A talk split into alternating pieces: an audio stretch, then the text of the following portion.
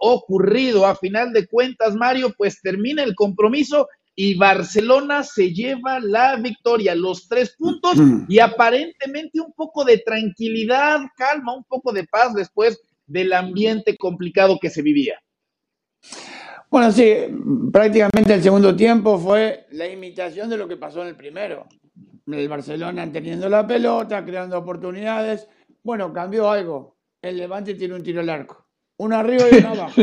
Pero que de cualquier manera yo creo que fue un partido lindo para el Barcelona, para encontrar otra vez esas viejas eh, hazañas de, buen juego y lo más importante, lo que pasó en los minutos finales con la entrada de Ansu Fati.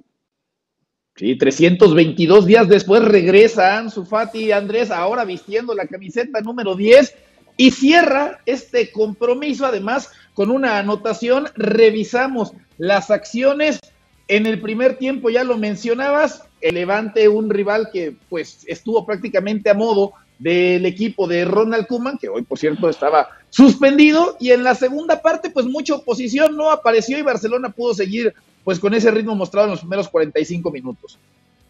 Sí, es verdad. Un saludo de nuevo para todos ustedes. El Barcelona ha tenido un día tranquilo en el Camp Nou con algunos titulares que titulares de diario, me refiero, que ilusionan. El partido de Nico y Gaby ha sido para ilusionar. El regreso de Ansu Fati es clave porque este equipo necesita gol, necesita herramientas para, para sumar arriba y obviamente Ansu Fati es un chico de la casa, lleva la 10, entra muy bien en los 15 minutos que le tocan. Eh, el Levante, como decía Manu en, el segmento anterior, ha sido la aspirina que necesitaba este Barcelona. No, no ha sido brillante lo del Barça, pero eso lo dejaremos para ponerlo en contexto en la semana. Hoy, en este momento, acabado el partido, Barcelona terminó una tarde, noche tranquila en el Camp Nou y eso ya es un título demasiado grande para un equipo que venía en medio de problemas, de controversias, de, de situaciones extra cancha Hoy ha ganado 3 a 0, lo termina tranquilo y con los tres chicos de la cantera como protagonistas del partido, cada uno en su dimensión. Así que en este momento es para sonreír el hincha del Barça y mañana con mayor frialdad analizaremos que todavía le falta mucho a este Barça por crecer.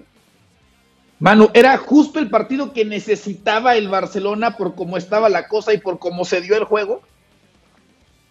Pues sí, sí, ¿qué tal? Un saludo de nuevo. Lo hemos dicho antes, durante y después. Es la esquizofrenia del fútbol actual. La gente iba a un funeral hoy al Camp Nou. Por cierto, eh, los números eran distintos a los que yo había ofrecido la antes del partido. Podían entrar 40.000 y han entrado 35.000. Esos 35.000, muchos iban con ese morbo del que tú hablabas, de ir al Camp Nou a ver qué pasaba, a ver si aquello se convertía definitivamente en el funeral y en la pira en la que se iba a quemar a Ronald Koeman y se marchan con una sensación de felicidad, de heroicidad, de de ha vuelto al Sufati, los jóvenes lo arreglan, se ha ganado claramente, no ha habido ningún momento eh, duro durante el partido. Es el fútbol actual, esa esquizofrenia que no hace ir de nada a todo, de todo a nada, simplemente por 90 minutos. Le ha venido muy bien al Barcelona, pero como dice Andrés, eh, no nos olvidemos que la prueba dura, dura es el Benfica y el Atlético de Madrid, pero que esto es para celebrarlo después de el dónde viene el Barcelona. 71% de posesión para Barcelona, 29 para el conjunto de Levante, 20 remates al arco de Barcelona. Mario, ¿de dónde sacaron los cinco de Levante? Pues es una buena mm. pregunta, ¿no? Uno de ellos, ya lo mencionabas tú en el segundo tiempo, que terminó siendo a portería. Y a ver, sé que la historia no pasa por Kuman en estos momentos y hablando directamente del tema de la esquizofrenia y de la inmediatez, pues creo que voy a caer justamente en eso instantes después de que ustedes lo mencionaban, pero si hablamos tanto antes del juego, pues al menos una mención pequeña tenemos que hacer del técnico holandés tras culminar este compromiso. Mario, compró tiempo, compró mm. paz. ¿Qué pasa con Kuman? Y prometo que es lo único que hablamos de Kuman ya en este análisis post-juego, pero ¿qué pasa con el técnico? ¿Dónde. ¿Dónde están las acciones del entrenador después de este juego? Eh, una pequeña broma. Podría estar más suspendido, así él está arriba y abajo pasa, lo que tiene que empiezan a ganar. Sí, todavía tiene otros, son dos. Se queda uno, bueno. Y encima contra, el, bueno, la próxima semana ya será. Bueno, yo creo que, mirá, culpa de todo lo bueno y lo malo va a pasar siempre por el entrenador, no nos vamos a equivocar. Acá, acá no se salva nadie, ¿eh? porque si bien es cierto que Kuhlman no tiene las herramientas, los jugadores también tienen la posibilidad de demostrar que son válidos para el Barcelona. Por eso digo que creo que acá hay que meter todo el mismo paquete. Ni, ni culpa del 100% la tiene Kuman ni el 100% lo tienen los jugadores. El que más culpa tiene acá sabemos que es la cabeza visible, que es el presidente. De cualquier manera, y en lo deportivo, hoy se hicieron mejor las cosas. No digamos que le vamos ya a, pelear al, al, Madrid, al Atlético Madrid, no. Empezó el Barcelona hoy a funcionar bien, a pesar que enfrente no tenía nadie prácticamente, porque el Levante prácticamente fue un sparring muy normalito. Pero que esto da ánimos a un Barcelona que viene muy decaído, muy golpeado por todo en lo deportivo y en lo constitucional, en lo institucional, y esto hace de que van a tener un par de días por lo menos de tranquilidad. Los chicos van creciendo de a poco, entra aquel que piensa que puede llegar a ser El Salvador, y a mí me parece una locura ponerlo a Ansu Fati todo el peso de la institución a un pibe que recién vuelve después de prácticamente un año. Y eso es grave para él. Pero bueno, ahí están los jugadores, esto es lo que hay, como dijeron, y hay que afrontar el campeonato con esto. A ver, Andrés, claramente el rival no era el más exigente y lo dejó claro en el primer tiempo y todavía lo confirmó en la segunda parte más por si había algún escéptico, por si había alguien que tuviera algún tipo de duda. Pero algo bueno habrá hecho el Barcelona para pensar que sobre esto puede tratar de construir para lo que viene más adelante. ¿Qué es eso positivo que hoy hace el Barça que dices, mira, sobre esto puede encaminarse la gestión de Kuman para tratar de recuperar al equipo?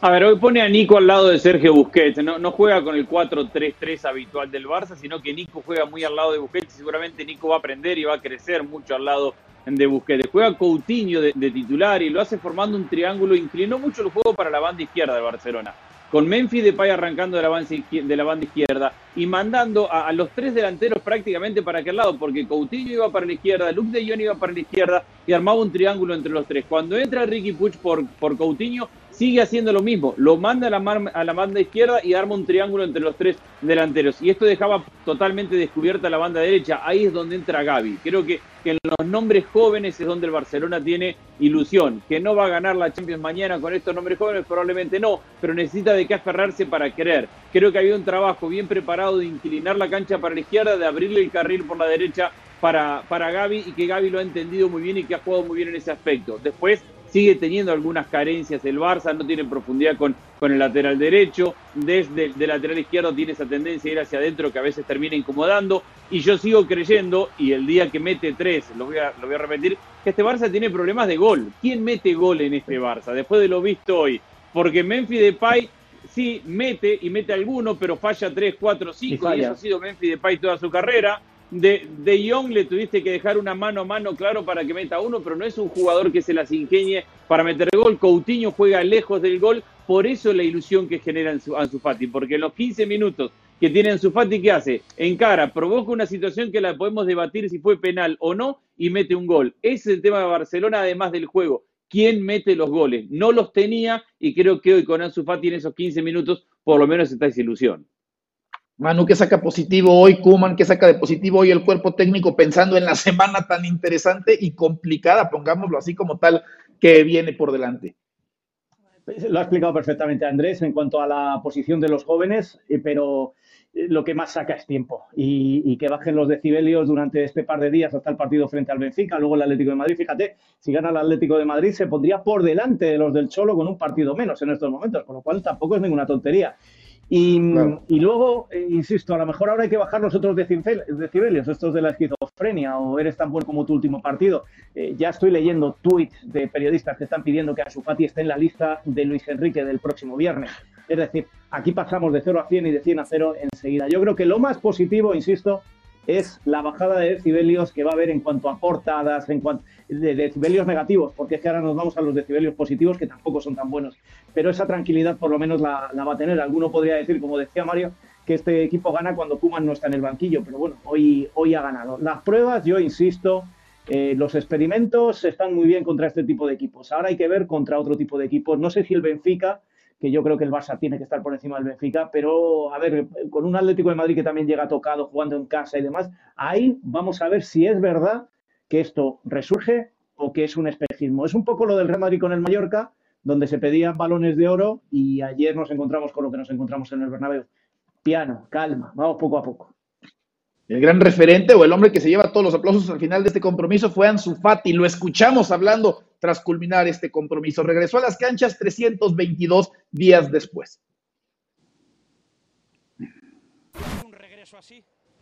La verdad que no, pero bueno, jugamos en casa, siempre tenemos que ganar y bueno, pero sí que feliz por la victoria. Eh, nos queda mucho por, por, recorrer aún y bueno, primero también agradecer a, lo, a los doctores y a todos los fisios que han estado conmigo durante todo este proceso y bueno, y, y a todos los aficionados que la verdad que es, que es increíble. Oye, todos estos que, que, están aquí a mi espalda te, te abrazan, te, te, te saludan. Sí. ¿A quién, me decías, a los médicos, cuando has subido por esas escaleras, de quién te acordabas en el momento de ver la pelota entrar? Eh, bueno, sobre todo por, por, a, por, ayudar al equipo, ¿no? Y luego pues por, por toda mi familia también que, que, han estado sufriendo todos estos meses y, y bueno, y todos los, toda la gente del club, a los aficionados, la verdad que estoy, que estoy muy agradecido a todos, que han sido la verdad el, el gran apoyo eh, durante todos estos meses. Ansu, está todo el mundo esperándote. Cuando vuelva Ansu, este equipo será diferente. ¿Esto cómo lo asumes tú siendo un futbolista tan joven y que esté esperando por ti para, para dar ese empuje al equipo? Eh, bueno, eh, yo soy más. Intentaré sumar en lo que pueda y cuando Mister pues me dé la oportunidad de, de, jugar, pero sí que siempre estaré pues disponible a, a, trabajar para que cuando el equipo me necesite pues poder ayudar. Han sido un 15 minutitos. ¿Para cuándo te ves? Eh, bueno, eh, depende de, de, cómo me vaya encontrando y los minutos que, que vaya teniendo, que tendré que ganármelos y, y bueno, eh, a seguir trabajando porque esto es muy largo y acabamos de empezar y, y, somos el Barça y tenemos que pelear por todo. La última, Ansu, has puesto con el, con el 10, siendo o todo el mundo esperándote. ¿Eso es una presión para ti? Eh, no, para mí no. Eh, es un orgullo poder llevarlo después de, después de Leo, agradecer al club, como ya lo he dicho, y, y a los capitanes por, por darme la oportunidad de, de llevarlo y, y, bueno, no es, no es una presión, pero sí que estoy agradecido por, por llevar este número que, que, ha dado mucho a este club. Oye, este, es, ¿el partido de hoy significa que este vestuario quiere luchar por la Liga?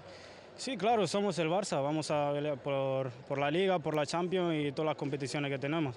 Eh, somos el Barça y bueno, eh, todos los equipos quieren ganar todo, pero nosotros somos somos el Barça y tenemos que pelear y, y, trabajar para ello. Ansu, enhorabuena, muchas gracias. A vosotros.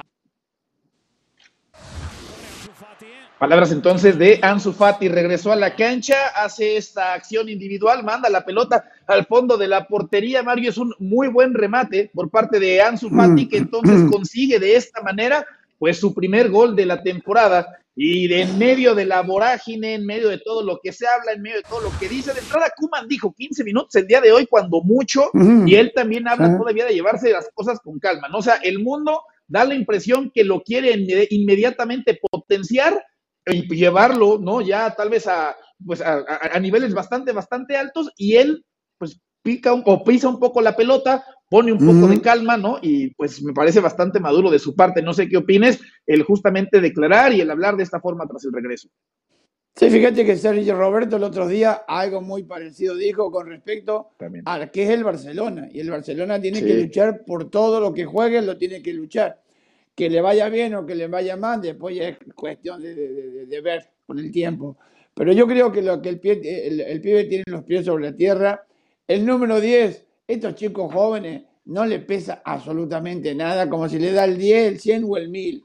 Ellos quieren jugar. Y por eso él dice que poco a poco, y el mister, que le vaya dando minutos para ir encontrándose mejor.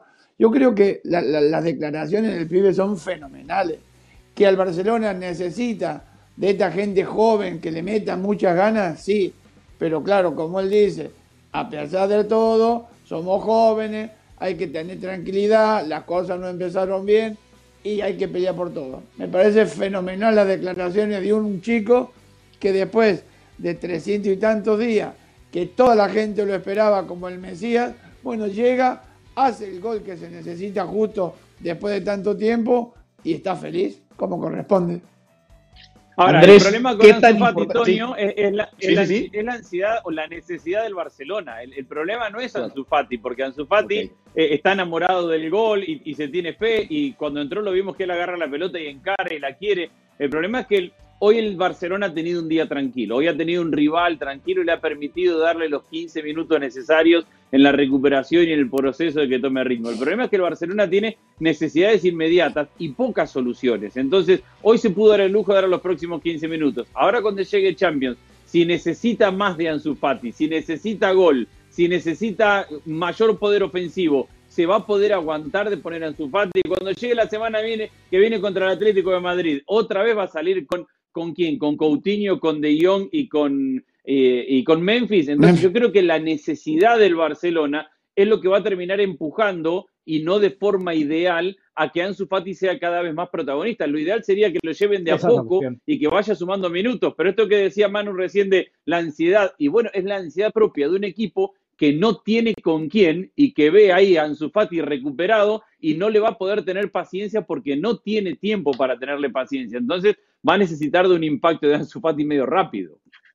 Manu. Pero con un riesgo, con un riesgo gigantesco. Claro. ¿Cuántos jugadores conocemos con graves lesiones a los que no se le dio tiempo? 15 minutos hoy, 20 después, media hora, la segunda parte. No, no, lo que dice Andrés es que le van a empujar eh, esos decibelios que pasan de lo negativo a lo positivo, le van a empujar a ponerlo. Y cuidado, eh, es un chico muy joven al que hay que cuidar mucho. Cuidado, no vayamos a tener un disgusto mayor por esa ansiedad que dice Andrés tiene el Barcelona.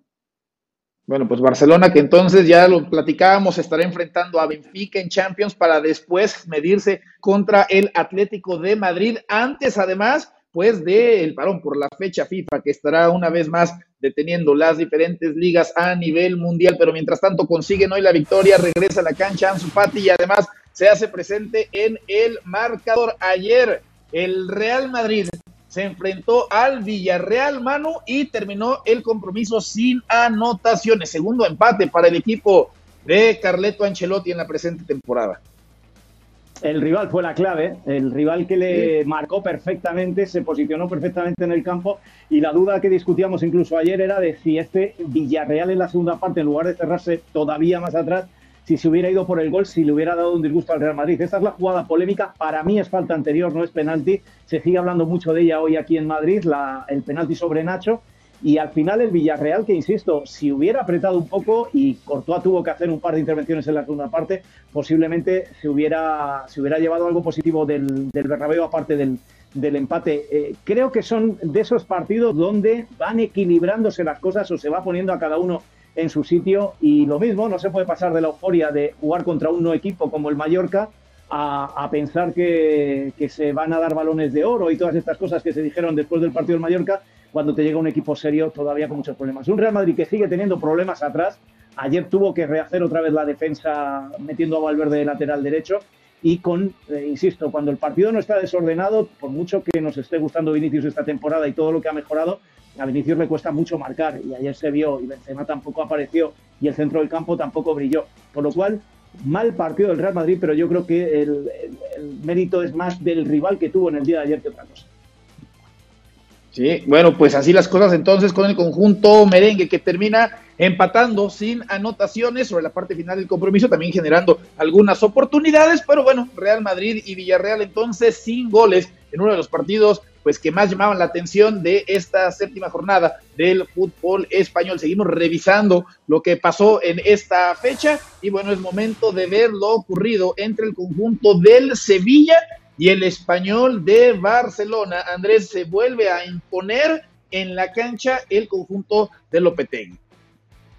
Sí, volvió a, la fórmula de Suso, el Nesiri y Ocampos como tridente de ataque en esto de las rotaciones que, viene mostrando y, que viene haciendo muchos cambios. Ha sido dominante, ha sido defensivamente muy fuerte lo, del Sevilla y después de mitad de cancha para adelante con un buen trabajo de Jordán.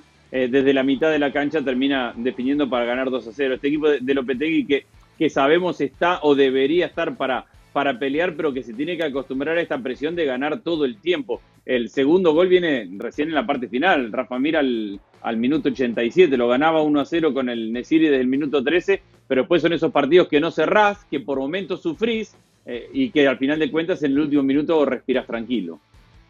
Pero con todo y eso, Mario, hay que poner a este Sevilla entre los equipos que van a, como se ha vuelto una costumbre, estar peleando parte alta, ¿no? Y si de pronto baja un poco el Barcelona, si no está tan fuerte el Madrid esa temporada como en otras, pues puede ser una temporada para ilusionar al Sevilla. y siempre ilusiona el Sevilla. Yo creo que hace un par de años a esta parte eh, está haciendo un trabajo muy, muy bueno y esto hace que el rendimiento dentro de la cancha se vea. Ahora hay una cosa que es importante.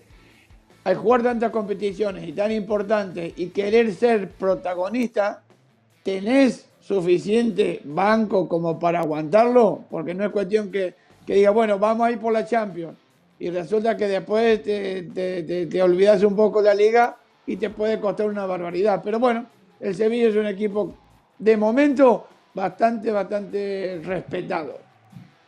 Sí, sí, sí, sí, ayer se lleva, bueno, este fin de semana se lleva la victoria 2 por 0 contra el español de Barcelona. Y Manu, ¿dónde está el potencial ofensivo del Atlético de Madrid? No había estado jugando bien en las últimas jornadas y le alcanzaba para sacar el resultado, pero ayer al minuto 3 se va abajo y no encuentra capacidad de respuesta el equipo del Cholo. Ayer hubo varios ingredientes que, hicieron que el Atlético de Madrid saliera derrotado. El no buen juego de los últimos partidos, por supuesto, y que encajara tan temprano en el minuto 3 y la, defensa que no crece, que no termina de funcionar en este equipo y los, la alineación del Cholo Simeone. Empezando por la defensa, donde deja Jiménez fuera y donde Xavi y Felipe Monteiro no terminan de funcionar, no se entienden entre ellos y por ahí vino el gol tempranero del, del, Alavés. Luego no terminó de encontrar su sitio arriba Luis Suárez con Grisman. Sigue empeñado el Cholo Simeone en Grisman y Grisman es todavía peor que el que estábamos viendo en el Fútbol Club Barcelona. Y Luis Suárez, pues no está para correr mucho. Cuando tienes a un tipo como Correa y lo dejas en el banco, pues eso ya te dice mucho. Cuando entró Correa es cuando el Atlético de Madrid empezó a funcionar más sobre el terreno de juego. Un muy mal resultado para, para este Atlético de Madrid que le viene una semana complicada, le viene el Milan y luego el Barcelona y del que el Cholo Simeone va a tener que trabajar mucho y cambiar algunas cosas de las que ayer intentó sobre la cancha. Yo digo eh, lo de siempre, el Cholo siempre intenta cambiar en las primeras jornadas de liga el estilo, la forma, buscar más el gol y al final no le da resultado y esto es lo que va a suceder. El Atlético va a volver a jugar a lo de siempre, muy férreo atrás intentando pillar las contras.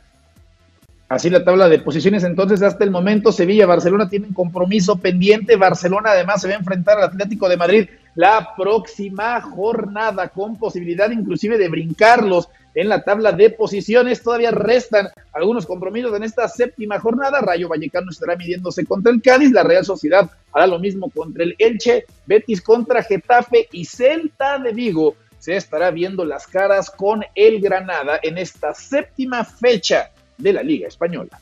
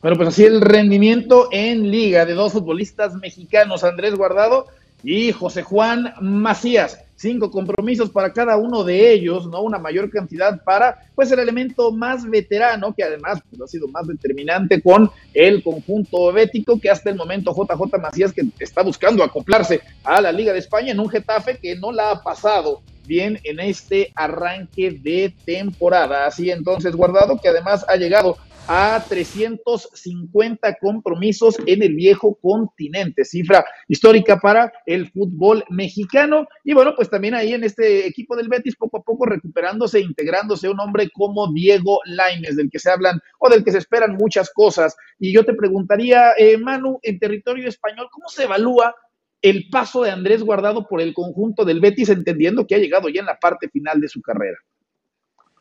Pues se le ve como el capitán, como el referente del Betis y como uno de esos hombres importantes. Em, jugador que no hace ruido fuera de la cancha, jugador que en la cancha expresa todo el fútbol que tiene y jugador que cuando se le entrevista habla con coherencia y con la cabeza muy bien amueblada, como decimos por acá.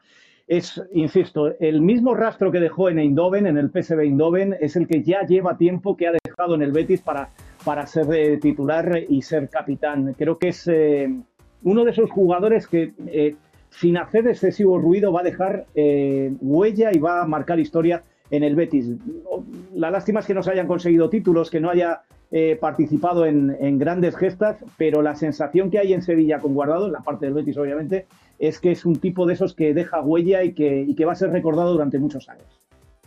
Por otra parte, un hombre que llegó no hace demasiado tiempo, pero ya uno pensaría lo suficiente como para irse adaptando al fútbol de la Liga de España, es Diego Lainez, al que le ha costado trabajo acoplarse, ganarse un lugar en el once inicial. Andrés, ¿qué tanto trabajo crees que le pueda llegar a costar al joven futbolista mexicano también convertirse en un elemento del once inicial del, del ingeniero?